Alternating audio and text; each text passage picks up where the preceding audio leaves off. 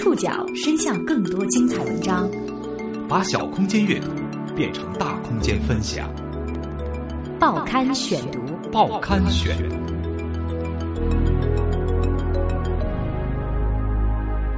把小空间阅读变成大空间分享，欢迎各位收听今天的报刊选读，我是宋宇。今天为大家选读的文章综合了央视、《时代周报》、南方都市报、法制晚报以及环球时报的报道。我们将一起来说说蓝翔技校。山东蓝翔，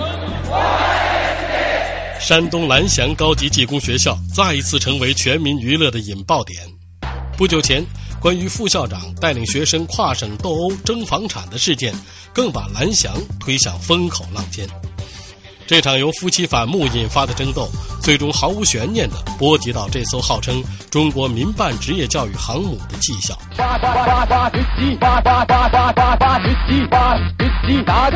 挖掘机学习哪家强？不仅是全民的调侃，更促成了一场全民的狂欢。而学校校长、全国人大代表荣兰祥更是身处舆论的风口浪尖。报刊选读今天为您讲述：蓝翔又火了。关于蓝翔技校，报刊选读已经做过两期节目。这所学校本来就很火，最近就更火了。卖报卖报卖报卖报！重磅新闻：中国最强帮派蓝翔正式复出。别围着。哦，蓝翔帮帮众追杀帮主岳父，快来看呐！我们现在听到的这个片段出自一段网络恶搞视频《蓝翔风云》，说的是一个多月前发生在河南商丘天伦花园的跨省群殴事件。这一个多月来，这件事儿持续发酵，甚至有网友调侃：“打架斗殴哪里强？中国山东找蓝翔。”由此为契机，关于蓝翔的各种黑历史被媒体广泛挖掘。除了跨省群殴之外，超生六个子女，家暴妻子二十年，蓝翔是一个暴力的灰色帝国。学生退学遭老师群殴，毫无疑问，蓝翔正在经历一场危机。自从蓝翔跨省群殴曝光之后，荣蓝翔就消失在公众视野。直到十月二十号，他才陆续接受了几家媒体的采访。他承认这是蓝翔正在经历的一场大灾难，但不会就此公关。他还几乎否认了关于蓝翔技校的所有负面传闻，并且说，那些说坏话的老师都是被学校开除的，对他怀恨在心，造谣陷害。他还激动地辩称，正在闹离婚的妻子曾经捐建过一个寺庙，是邪教组织的成员。蓝翔。到底是怎么陷入这场舆论风暴的？这件事儿得从今年的九月五号说起。当天，河南省商丘市天伦花园门口爆发了一场数十人参与的斗殴，一名七旬老人在这场打斗当中双手受伤。他正是全国人大代表、蓝翔高级技工学校校长荣蓝翔的岳父孔令荣。打架的一方。是蓝翔技校的副校长王某某和上百名蓝翔技校的职工，另外一方是荣蓝翔妻子孔素英的家人。打架的起因就源于荣蓝翔与孔素英在去年年底开打的离婚官司，天伦花园是他们的争议财产之一。由于担心荣兰祥转移财产，孔素英七十二岁的父亲孔令荣在天伦花园的值班室守了一个多月。孔令荣表示，九月五号下午一点多钟。蓝翔技校的副校长王某某和荣兰祥的三哥荣兰强带着四五十人闯入了天伦花园，将孔令荣的被子、床铺、椅子等生活用品全部搬了出去。警察赶来维持秩序之后，他们暂时离开了。到了这天下午两点多钟，王某某带着老师、学生以及社会人员，拿着棍和铁锹，戴着白手套，再次来到了天伦花园，并且恐吓威胁孔令荣立即离开小区。争执之间，孔令荣的八九个亲属赶到，双方从争论发展到动手，整个天伦花园瞬间一片混乱。十多名民警赶到现场，也没能够阻止打斗。后来又增派警力以及防暴警察，才把事件平息下来。曾经在蓝翔技校任教的洪胜表示，在蓝翔技校的发展史上，类似的案例举不胜举。在几年前天伦花园施工建设的过程当中，蓝翔技校和施工方便爆发过一场冲突。在那个工地上，民工有四五百人，清场清不动。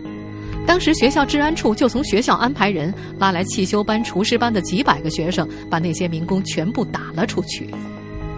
还有一位不愿意具名的蓝翔老员工介绍，在创业之初，蓝翔和其他学校多次因为争抢生源大打出手，而本次跨省斗殴带头人之一。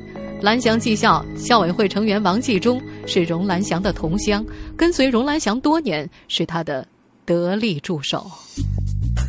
随着跨省斗殴事件的持续发酵，被评为中华百家儒商的荣兰祥被推向了舆论的风口浪尖，一切的荣誉都开始被画上大大的问号。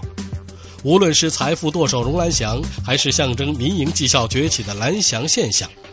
这所在二十多年时间里培养出三十万名技工、规模在国内排名第一的民办技校，都足够惹人注目，成为改革开放之后职业培训产业大潮三十多年汹涌发展中的一个样本，甚至是一个谜。报刊选读继续播出，蓝翔又火了。身高一米六四的荣蓝翔。喜欢称自己是二百五十一，意思是像个二百五一样的不怕死，再加上一点心眼儿，这或许是对其教育帝国崛起秘诀的最佳诠释。整整三十年前，也就是一九八四年，被认为是蓝翔创立的起始点。这年，中国大陆改革的中心开始向城市转移。当年五月。中央文件给予国有企业更多的自主权，而农村承包责任制让农村连续四年增产大丰收。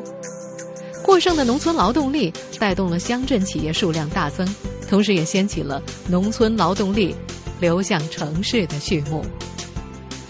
这年十月，河南商丘农民荣兰祥和孔素英来到了济南，开始创业。早期。荣兰祥夫妇在天桥五十七中租用教室，创办天桥区职业技术学院。荣兰祥教油漆以及沙发制作的技艺，孔素英负责教授缝纫。孔素英回忆，办学之初，除了夫妻两人之外，主要的创业团队来自于双方的亲友以及荣兰祥在河南商丘的同乡。一九八八年成立不久的天桥技校被地方军队收编，成为部队退伍人员再就业培训的基地之一。天桥技校从此挂上了军方背景的金字招牌，并且在一九八九年更名为蓝翔技校。凭借部队办学的背景，蓝翔在招生宣传方面优势明显。不仅如此，荣兰祥还通过出租车司机以及社会闲散人员密切合作，通过提成的方式进一步扩充蓝翔的生源。截止到一九九七年，中央军委要求部队脱三产规定出台，蓝翔的在校生已经超过了一万人。与部队合作的优势还体现在土地利用上。孔素英说，部队带来的好处之一就是提供了办学场地，并且提供了稳定的学员。一九九七年，部队脱三产的规定出台之后，蓝翔再次成为受益者。根据媒体报道，二零零一年。荣兰祥通过部队房产退还而获得的收益，在济南市药山脚下买下了五十亩地，建成了蓝翔东院。二零零二年左右，荣兰祥再次买下了近三百亩地，建成蓝翔西院。二零零五年左右，荣兰祥买下了目前被称为北校区的三百多亩地，作为工程机械实习基地。蓝翔扩张与土地扩张如影随形。与部队合作办学之后，蓝翔的军事基因一直延续至今。蓝翔不仅以军事化方式管理在校生，而且严格限制了在校生的周末出行活动，违反制度的行为则以相应老师扣工资的方式加以惩罚，直接强化了教师对在校生的掌控权。报刊选读继续播出，蓝翔又火了。二零零六年左右，蓝翔技校聘请了唐国强做广告代言人，在全国的知名度一炮打响。技能培训哪里强？中国山东找蓝翔，学习高级技工哪家强？中国山东找蓝翔，挖掘机学校哪家强？中国山东找蓝翔。我们现在所听到的就是当年红遍大江南北的那则广告。如今，蓝翔技校招收汽修、厨师、挖掘机等八个专业，学制不等。一位蓝翔的招生老师表示，在蓝翔学习一年的花费是一万元左右，而多位在校的学生却提供了不同的数字。一位学习高级技工的学生说。在蓝翔两年半的高级技工班，总共花费是七万到八万。高额的学费给荣蓝翔带来强劲的现金流，从而使得荣蓝翔可以建立一整套收费机制。有记者探访发现，蓝翔学生的学习情况，包括入学率，均关乎老师的提成。曾经在蓝翔担任会计的高英说：“学校里面最火热的就是转班了。”而一位仍然在蓝翔任教的老师也证实了上述说法，比如啊，你学厨师啊，他要把好多东西掐出来，让你再交一份钱。学生如果在里面单学一个雕刻呢，交三千；但是如果转学雕刻，交一千五。老师拿一百，转十个就一千啊，转五十个就五千了。转班甚至成了蓝翔一门专职生意。上述老师还表示，比如你学挖掘机啊，也有转的。学了挖掘机可以转装载机吧，转完装载机可以转推土机啊，转完推土机还可以转吊车呢。你不转，老师给你小鞋穿。在封闭式的管理之下，学生的一切生活均纳入了蓝翔的经济体系之下。时代周报的记者查阅工商资料发现，荣蓝翔还特意注册了天桥区顺祥百货商店，这也是蓝翔校区之内唯一的超市。多位学生表示。蓝翔校内的生活花费要比在校外高，平均每月要一千块钱以上。除此之外，蓝翔技校退学不退费。学生的就业也成为蓝翔盈利来源的重要组成部分。蓝翔技校对外宣称，毕业生能够百分之一百就业，但是在内部人士看来，这一宣传存在很大的水分。一位老师坦诚，一百个人里能出来七八个，就算不错了。工商资料显示。荣蓝翔在二零一三年注册成立了蓝翔人力资源有限公司，这公司的主要业务就是负责给毕业生联系工作。十月十三号，根据这家公司的工作人员介绍，他们所做的只是在网上找招聘信息，然后帮学生联系工作。在蓝翔招生处的老师们则表示，蓝翔有能力把毕业生安排到全国各地的单位，而根据多位接近蓝翔的知情人士的说法。异地分配工作实际上是蓝翔拖延学生的一种手段，目的则是向毕业生收费。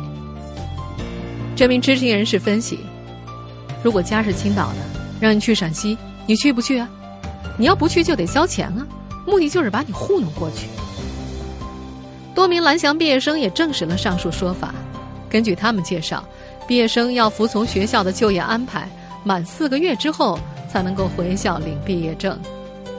事实上，学校和用人单位之间的关系更像是某种派遣协议。有学生指出，你去了工厂，就要待四个月，跑了没证，不让学校分配的，交钱走人，四个月之后回来拿证。蓝翔技校将这笔钱称作就业费，一般是在一千块钱左右。除了就业费，生源也成了蓝翔考核老师业绩的重要指标。试学一个月不收任何费用，一直是蓝翔的宣传语。负责招生的老师介绍，过来试学的学生只需要带上几百块钱的生活费，而实际上只要进入了这所封闭管理的学校，学生们每天都会有老师轮番做工作，内容大抵都是这所学校的好处。出生于一九六四年的荣兰祥，在家族内排行最小。他上面还有三个哥哥，一个姐姐，而荣兰祥的商业帝国正是围绕他的家族成员展开，其触角已经延伸到房地产、金融、珠宝等多个行业。报刊选读继续播出，蓝翔又火了。荣兰祥在个人资产的处置上历来非常谨慎，据其已经反目的妻子孔素英向媒体透露，连他也不清楚荣兰祥。究竟有多少财产？有蓝翔技校的人士猜测，荣兰祥个人资产至少十亿以上。如果对各地的房产一一加以统计，可能有几十亿。根据熟悉荣兰祥的人士透露，荣兰祥自己名下没有钱，所有的钱都用在学校会计或者用亲戚朋友的名义存在银行，不存在自己的名下。荣家大哥荣兰修和三哥荣兰强协助荣兰祥管理学校，其中荣兰强是荣兰祥的得力助手，外围的是很多都是由他来处理。学校大型的采购很多都是荣兰强在做。荣兰强同时担任蓝翔建设机械有限公司的法人代表。这间公司除了承担蓝翔的试学基地之外，其经营范围还包括机械制造和销售等领域。在强大的现金流的支撑之下，近年来荣兰祥的注意力更多的集中在金融投资方面。有媒体调查发现，蓝翔技校是山东济宁银行的股东，持股数为两千一百二十八万股，占持股比例。百分之两点四六。除此之外，荣兰祥也是济南市天桥区星海小额贷款公司的监事，而蓝翔技校则是这家公司的股东。资料显示，天桥区星海小额贷款公司二零零九年获批成立，这家公司是由中国重汽集团发起，注册资本为两亿元。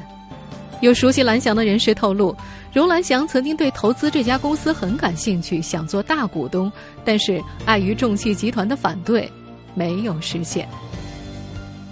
家族制经营一直是荣兰祥的核心经营理念。值得注意的是，今年九月，荣兰祥在接受《环球人物》杂志采访的时候声称，蓝翔技校不会效仿新东方进行上市。其给出的理由是，如果让外部资本进来，就要按照股份制企业的章程规范，他们的资产就会稀释，学生交的学费都给他们分红了，学校的质量和运行就难以保障。他还曾向媒体强调，搞教育还是搞钱，这完全是两条路。但是从现在荣氏家族和蓝翔技校的经营现状来看，荣蓝翔似乎陷入了自相矛盾当中。那么现在问题来了，修理挖掘机到底是哪家强？哪里的公交司机技术最强嘛？挖墙的技术到底哪家强？某某技术哪家强？或许荣兰祥自己也不会想到，这句简单的广告词会在二零一四年的秋天变成网络上最流行的段子。某种意义上，蓝翔成了山东乃至中国民办技术学校的缩影。报刊选读继续播出。蓝翔又火了。二零一四年九月，围殴事件发生之前，蓝翔正处在历史中最辉煌的时刻。汽车学校哪家强？中国山东找蓝翔。我们现在所听到的，就是蓝翔今年重新邀请唐国强出山所拍摄的学校宣传片。汽车装备伟荣哪家强？中国山东找蓝翔。那段时期。蓝翔校长在毕业生典礼之上的“咱们蓝翔如果不踏踏实实学本事，那跟北大清华还有什么区别呢？”的言论迅速在网络上走红，一时之间将蓝翔与清华北大并列，成为娱乐潮流。然而，在娱乐化的背后，蓝翔办学的阴影却也集中性的体现出来。在今年九月初跨省群殴事件发生之后。荣兰祥的妻子孔素英频繁在各家媒体上揭露荣兰祥的黑历史：长期家暴，持有三张身份证，目中无人。作为事件主角的人大代表荣兰祥被媒体曝光，蓝翔技校也成为媒体关注和娱乐恶搞的焦点。某某技术哪家强，成为二零一四年秋天网络上最流行的段子。那么问题就来了。学挖掘机技术到底哪家强啊？没听过打炮技术哪家强？中国山东找蓝翔吗？哎，对了，挖墙脚技术到底哪家强？挖掘机，挖掘机哪家强？山东技校找蓝翔。十月二十号，跨省群殴事件发生一个多月之后，荣兰祥终于接受了媒体采访。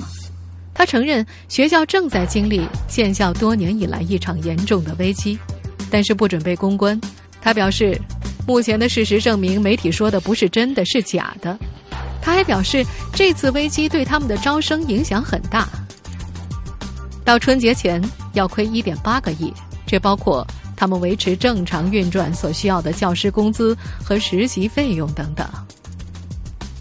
针对蓝翔引发的舆论风波，《环球时报》二十二号刊登了央视财经频道评论员刘戈的文章，批评舆论对蓝翔的群殴不公平，呼吁给蓝翔一片天空。文章说，社会对体力劳动者的轻视，对富人的羡慕嫉妒恨。对秩序和正规的喜爱，让那些从来不会关注民办职业教育的人们加入到了嘲讽、揶揄和声讨的队伍中来。有媒体派记者前往调查，写出了洋洋万字的调查报道。但是，除了鸡零狗碎的道听途说和发家野史，并不能否认一个基本事实，那就是，这是一家在市场中摸爬滚打出来，而且适应了中国国情的学校。文章认为。蓝翔之所以能够在众多职业教育学校当中脱颖而出，最有效的一招就是就业指导教学的办学理念，把工厂搬进学校的办学模式。这迅速改变了传统职业教育理论与实践相脱节，实习时才把学校送进校外工厂，就业之后还需要二次培训的做法，从而实现了毕业即就业的零距离培训。如果用普通高等学校的管理方式来要求校方，那么学校就不可能对得起家长们的学费。至于学校的教学质量是否高，就业率是否像他们自己宣传的那么好，其实只需要了解一个事实：学校已经办了三十多年，学生越来越多，市场不会说谎。今年二月二十六号，国务院常务会议通过关于加快发展现状职业教育的决定。调整重点是一九九九年大学扩招后专升本的六百多所地方本科院校，这些高校将逐步转型做现代职业教育。六月二十三号，在全国职业教育工作会议上，国家主席习近平强调，职业教育是国民教育体系和人力资源开发的重要组成部分。央视财经频道的评论员刘戈在评论中说：“最近十多年来。”原有的职业教育体系一味向上拔高，越来越走向学历化，这无形中给蓝翔这样培养蓝领工人的纯职业培训让出了一块空间。类似蓝翔这样的草根型培训机构迅速壮大，填补了公办职业教育的空白。此类学校培养出来的劳动者，在制造业和服务业当中占据着中坚力量，对中国经济贡献巨大。蓝翔技校。以及其代表的民办草根职业教育发展壮大，归根结底是市场需求的结果。因为管理上的粗放、创办者的家庭纠纷以及其他教学之外的瑕疵而否定蓝翔们，是不公平的。试图用行政力量的介入来迅速规范他们的思维方式，也是要不得的。听众朋友，以上您收听的是《报刊选读》。蓝翔又火了，我是宋宇，感谢各位的收听。今天节目内容综合了央视、时代周报、南方都市报、法制晚报和环球时报的报道。